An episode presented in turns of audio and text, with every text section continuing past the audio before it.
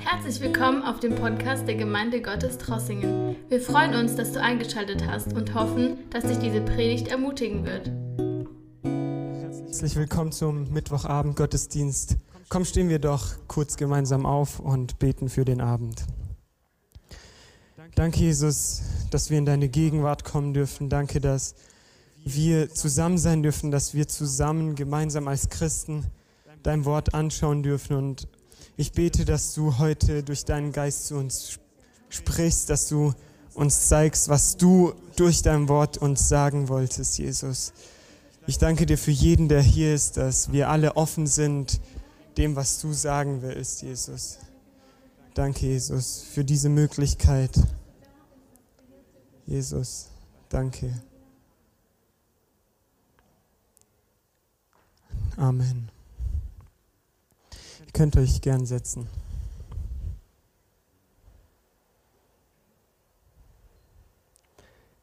Ich will heute Abend mit einer Frage beginnen. Und zwar, habt ihr jemals einer blinden Person erklärt, einer blinden Person, die noch niemals gesehen hat, erklärt, wie eine Farbe aussieht? Ich habe es auch noch nie gemacht, aber stellen wir uns mal vor, was würden wir einer blinden Person sagen? Wie würden wir Farben beschreiben? Wir könnten vielleicht sagen, okay, diese Farbe ist warm, diese Farbe ist kalt, diese Farbe ist unruhig oder beruhigend, sie ist stark oder schwach. Aber ich denke, weil wir nur Sinne verwenden können, mit denen wir nicht eine Farbe erkennen können. Wir können keine Farbe riechen oder hören oder schmecken. Wären diese Beschreibungen immer sehr ungenau. Wir können zwar sagen, okay, das stimmt, diese Farbe ist warm, diese Farbe ist kalt, aber obwohl unsere Beschreibungen stimmen würden, wären sie nicht ganz genau. Was ich damit sagen will, das gleiche Problem haben wir Christen, wenn wir darüber reden, was passiert, wenn Jesus wiederkommt und alles neu machen wird. Das gleiche Problem haben wir, wenn wir versuchen zu beschreiben, was kommt, nachdem die Welt, wie wir sie kennen, aufhört, wenn Jesus wiederkommt und alles neu schafft. Wir können zwar versuchen zu beschreiben mit dem, was die Bibel uns gibt, aber wir müssen wissen, dass wir immer sehr ungenau dabei sein werden im Vergleich dazu, wie es wirklich sein wird. Wir sind heute Abend im vierten Kapitel im ersten Thessalonicher Brief und schauen uns einen Abschnitt an, in dem Paulus über die Wiederkunft Jesu redet. Die Wiederkunft Jesu ist eines der wichtigsten Lehren für uns Christen. Die Wiederkunft Jesu wird 318 Mal im Neuen Testament erwähnt, so oft wie keine andere Lehre, an die wir glauben als Christen. Und wenn die Bibel darüber redet, dann wird im Griechischen ein Begriff verwendet. Sehr oft. Und dieser Begriff ist Parousia. Der Begriff sagt so viel aus oder er beschreibt die zukünftige sichtbare Wiederkunft Jesu vom Himmel, um die Toten aufzuerwecken, das letzte Gericht zu halten und das Reich Gottes endgültig und glorreich aufzurichten. Das ist der Glaube an die Wiederkunft Jesu, den die Bibel beschreibt. Und dieser Begriff kommt auch in dem Abschnitt heute vor und auch im Kapitel 5, was wir dann nächste Woche anschauen werden. Es ist beides mal dieser Begriff der Wiederkunft. Und heute werden wir in den Versen sehen, wie Paulus auf eine Frage der Gemeinde in Thessalonich antwortet. Und wir können dann direkt in Vers 13 einsteigen. Vers 13. Kommen wir nun zur Frage nach den Gläubigen, die schon gestorben sind. Es liegt uns sehr daran, Geschwister, dass ihr wisst, was mit ihnen geschehen wird, damit ihr nicht um sie trauert, wie die Menschen, die keine Hoffnung haben. Ich will euch einen kleinen Hintergrund geben. Und zwar wissen wir, dass Paulus in Thessalonich war, seine Arbeit gemacht hat, die Gemeinde gegründet hat und dann wegen Verfolgung plötzlich fliehen musste. Und seit Paulus gegangen ist, ist schon einige Zeit vergangen und einige der Christen sind schon gestorben. Die Christen in Thessalonich wurden ja verfolgt und wahrscheinlich mussten auch einige wegen ihrem Glauben sterben. Jetzt hatten die Christen das Problem, dass sie nicht ganz wussten, was sie glauben sollen, was mit diesen Toten passiert. Weil sie erwartet haben, dass Jesus noch wiederkommt, während sie alle am Leben sind. Sie wussten nicht ganz, wo sie es einordnen sollen. Sind sie jetzt für immer weg oder sind sie irgendwie jetzt benachteiligt uns gegenüber, die wir noch am Leben sind? Und Paulus geht auf diese Frage ein. Und das Ziel, das er hat mit diesem Abschnitt, das sollten wir im Auge behalten, ist, er will ihnen zeigen, was passiert, wenn Jesus wiederkommt, damit sie nicht hoffnungslos trauern, sagt er hier. Dass sie nicht um sie trauern wie die Menschen, die keine Hoffnung haben. Dazu ist es auch wichtig, dass wir wissen, dass damals in der Kultur Beerdigungen üblich waren, in denen es normal war, um Menschen wild und hoffnungslos zu trauern. Man hat die Leute, die nicht an Gott geglaubt haben, haben hoffnungslos getrauert. Es war der letzte Abschied, den sie hatten. Was Paulus an dieser Stelle nicht sagen will über Trauer, ist auch wichtig zu betonen. Er will nicht sagen, dass sie nicht trauern sollen und dass sie gefühlslos sein sollen müssen, wenn Menschen sterben, sondern was er zeigen will, ist den christlichen Weg zu trauern. Das ist der mit Hoffnung zu trauern. Natürlich ist der Verlust eines Menschen immer sehr schmerzvoll, aber als Christen können wir mit der Hoffnung trauern, dass wir sie eines Tages wiedersehen werden. Und diese Hoffnung will Paulus den Menschen in Thessalonich beibringen. Und dafür schreibt er der Gemeinde darüber, was mit den Toten bei der Wiederkunft Jesu passieren wird. Und er betont in dieser Stelle, dass sie kein bisschen benachteiligt sein werden gegenüber denen, die am Leben sind. Mein Titel heute Abend ist eine, Ho eine Hoffnung, die stärker ist als der Tod. Eine Hoffnung, die die stärker ist als der Tod.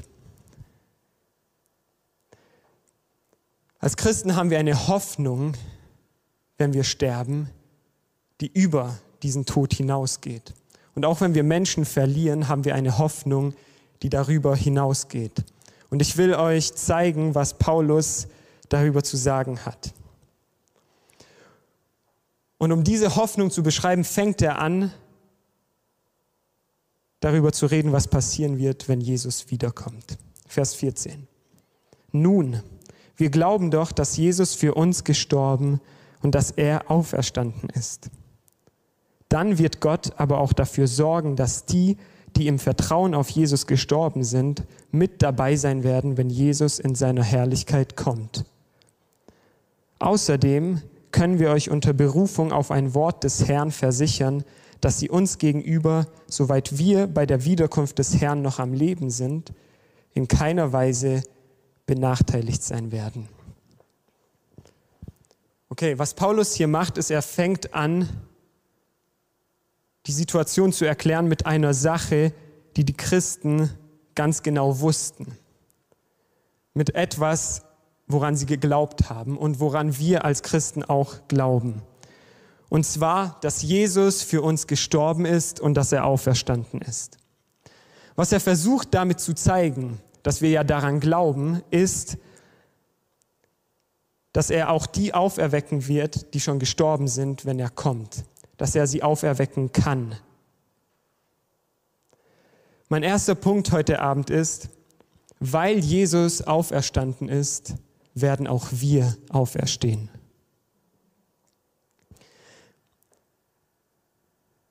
Dadurch, dass Jesus auferstanden ist, hat er gezeigt, dass er den Tod besiegt hat, dass er über dem Tod steht und auch in der Lage ist, die Toten auferstehen zu lassen. Das ist eine starke Grundlage für unsere Hoffnung, dass wir an, in Jesus unser Vertrauen setzen, der die Macht hat, uns von den Toten auferstehen zu lassen. Ich will ein bisschen über den Tod reden und die Bedeutung vom Tod. Der Tod ist für uns Christen der letzte Feind.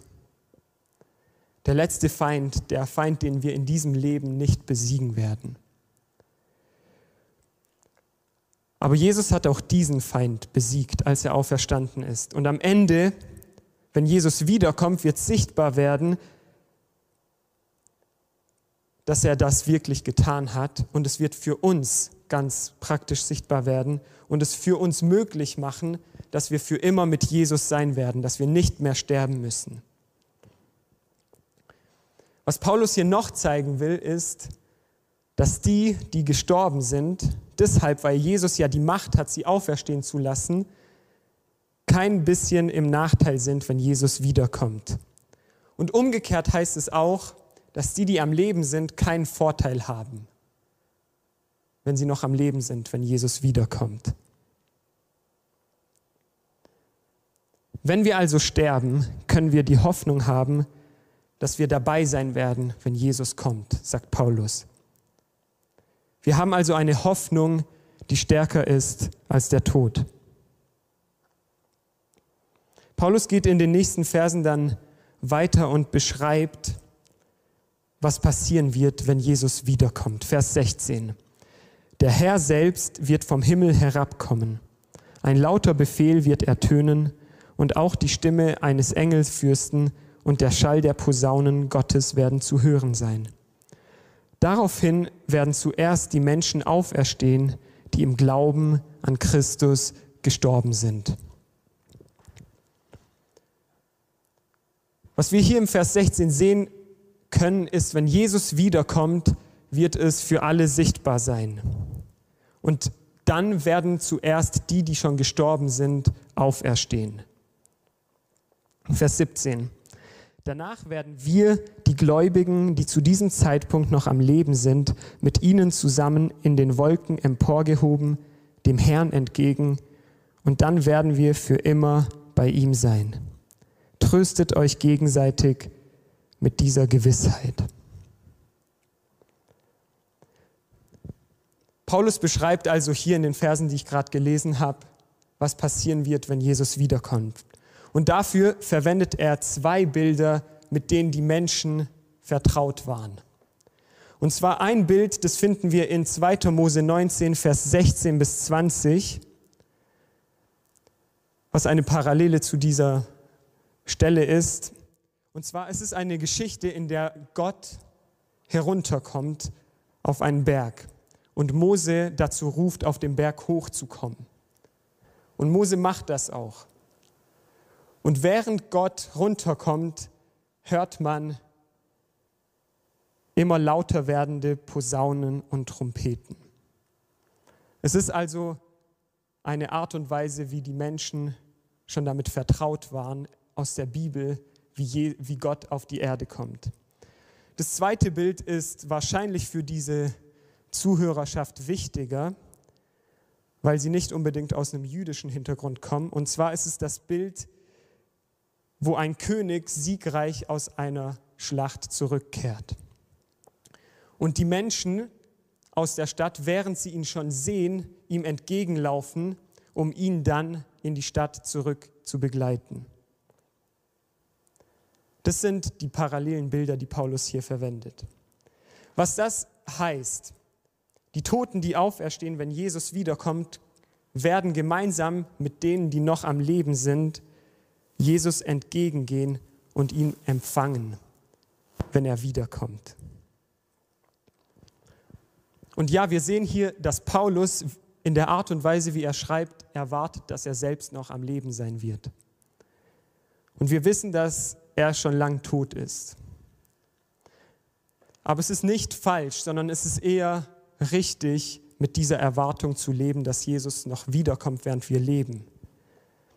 Wir sollen auch mit der Erwartung und dem Wunsch leben, dass Jesus bald wiederkommt.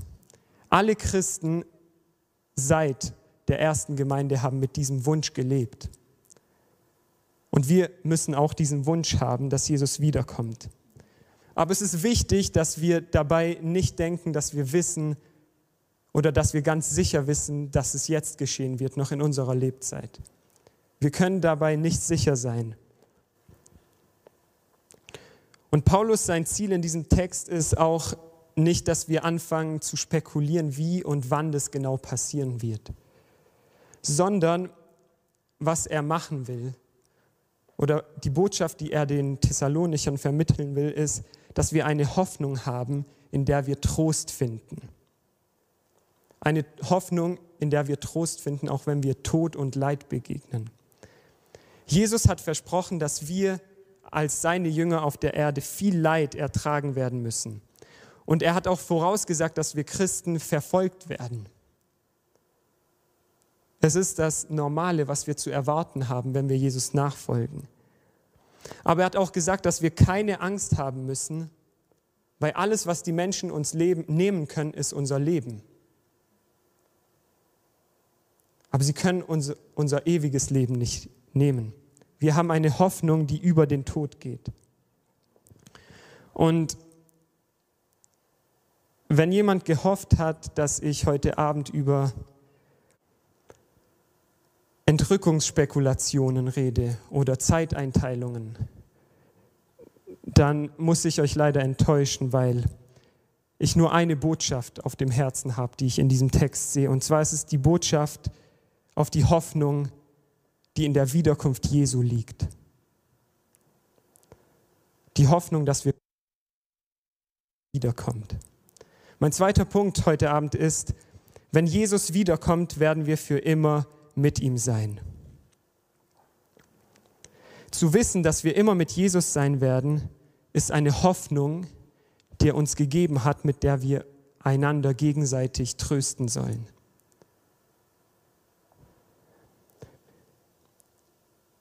Es ist eine Hoffnung, mit der wir uns trösten sollen, wenn wir Leid erleben oder wenn Menschen sterben oder wenn wir trauern die uns daran erinnert, dass wir nicht ohne Hoffnung trauern müssen. Die christliche Hoffnung, die, die in dieser Botschaft der Wiederkunft Jesu ist, die 318 Mal im Neuen Testament vorkommt, ist die Hoffnung auf die Wiederkunft Jesu. Und diese Hoffnung ist etwas, was niemals Angst in uns auslösen sollte, sondern wenn wir daran denken, dass Jesus wiederkommt, dann sollten wir Hoffnung bekommen, weil sich in diesem Ereignis der Wiederkunft alles erfüllen wird, worauf wir jetzt hoffen. Wir dürfen uns freuen, weil auf uns nicht Verurteilung wartet, werden wir in Kapitel 5 lesen, sondern auf uns wartet ein Leben, in dem wir immer, für immer mit Jesus sein werden. Es bedeutet, dass der Tod keine Macht mehr über uns haben wird. Es ist aber auch eine Hoffnung darauf, dass Jesus sein Werk, das er in uns angefangen hat, auch zur Vollendung bringen wird. Wir sind zwar schon neue Schöpfungen in Christus, sagt die Bibel, aber seine Arbeit in uns ist nicht zu Ende. Bis zu dem Zeitpunkt, an dem wir sterben oder bis zu dem Zeitpunkt, an dem Jesus wiederkommt, arbeitet Gott an uns. Und diese Arbeit ist erst vollendet, wenn er wiederkommt.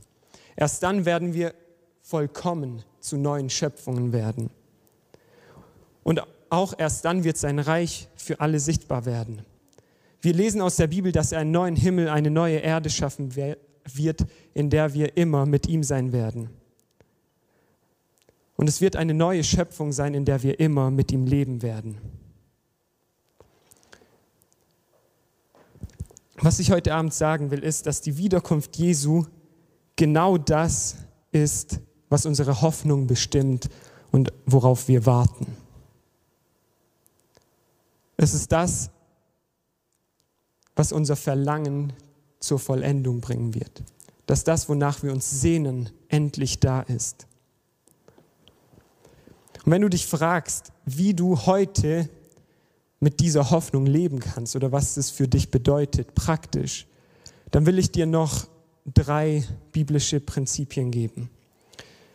Und zwar, die Bibel betont immer wieder, dass unsere Erwartung der Wiederkunft Jesu die Art und Weise beeinflussen sollte, wie wir leben. Das erste Prinzip, das ich euch mitgeben will, was es heißt, mit dieser Hoffnung zu leben, ist, dass diese Hoffnung beeinflusst, wie wir leben. Wir sollen nicht wie diejenigen leben, die keine Hoffnung haben. Paulus schreibt hier an die Gemeinde in Thessalonik, dass sie nicht, er gibt ihnen diese Hoffnung, damit sie nicht trauern müssen, wie die, die keine Hoffnung haben. Für uns heißt es, dass wir nicht ziellos vor uns herleben sollen, sondern mit einem Ziel, mit einer Erwartung, dass das, wofür wir jetzt schon arbeiten, in Jesu Wiederkunft zur Vollendung gebracht werden wird. Jesus hat gesagt, dass er ganz genau weiß, was wir brauchen. Und er hat versprochen, dass er sich um alles kümmern wird, was wir brauchen.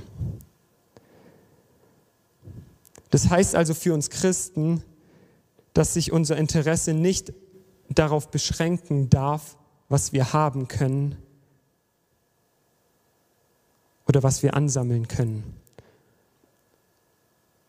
Das heißt, unser Leben soll nicht auf Geld, auf unser Haus, auf unser Auto, auf unsere Kleidung, auf Unterhaltung oder andere Sachen, die wir haben können, ausrichten, sondern weil wir in der, wir in der Erwartung leben, dass Jesus wiederkommt, wollen wir in das investieren, was für die Ewigkeit zählt.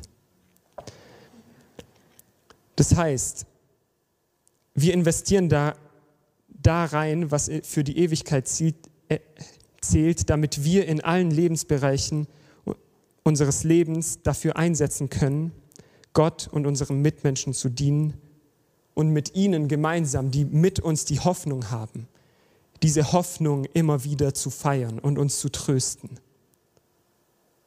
Das Ziel unserer, unseres Lebens sollte nicht sein, dass wir irgendwas sammeln hier auf der Erde, sondern dass wir unser Leben im Dienst für Gott und andere einsetzen. Das Zweite, was diese Hoffnung für unser Leben bedeutet, ist, wir müssen keine Angst haben, auch wenn wir leiden müssen oder sogar wenn wir sterben. Diese Hoffnung auf das, was uns erwartet, wenn Jesus wiederkommt, ein ewiges Leben mit ihm, gibt uns Kraft in allem, was wir erleben.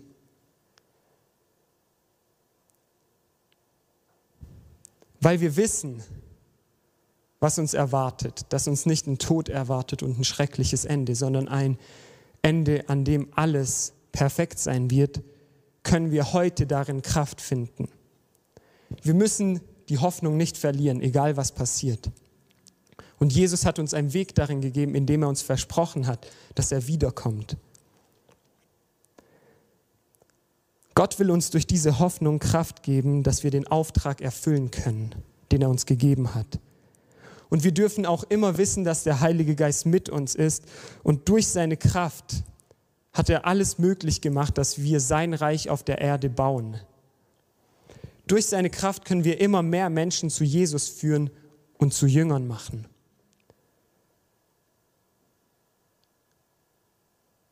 Und in all dem dürfen wir darauf schauen, dass wir durch die Kraft, die wir jetzt schon haben, durch den Heiligen Geist, auf dieses Ziel am Ende zuarbeiten dass alles neu wird. Und mein letzter Punkt, was es für unser Leben bedeutet, ist, diese Hoffnung ruft uns zu einem Leben in der Nachfolge, das uns bereit macht, Jesus nachzufolgen. Diese Hoffnung ruft uns alle dazu auf, ein Leben in der Nachfolge zu leben. Ein Leben, in dem wir immer bereit sind, das zu tun, was Jesus sagt. Wenn wir darüber reden, was es heißt, bereit zu sein für Jesu Wiederkunft, heißt es bereit zu sein, das zu tun, was Jesus sagt, was er uns heute sagt. Ein Leben, in dem wir immer bereit sind, seinem Ruf zu folgen. Und wenn wir so ein Leben führen, leben wir in der Erwartung und der Bereitschaft auf Jesu Wiederkunft. Wenn wir so ein Leben führen, dann erfüllen wir unseren Auftrag, den Jesus uns gegeben hat. Jesus hat uns nicht den Auftrag gegeben, auszurechnen, wie das sein wird am Ende.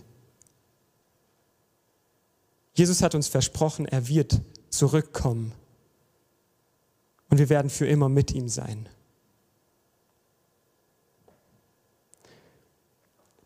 Heute Abend dürfen wir somit also bekennen, dass unsere Hoffnung in der Auferstehungskraft von Jesus liegt.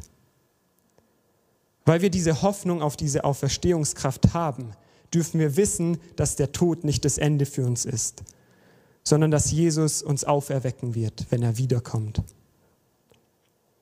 Und wir dürfen auch bekennen, dass er die Kraft hat, uns heute schon zu erneuern, im Blick auf die Zukunft, wenn diese Erneuerung vollständig sein wird,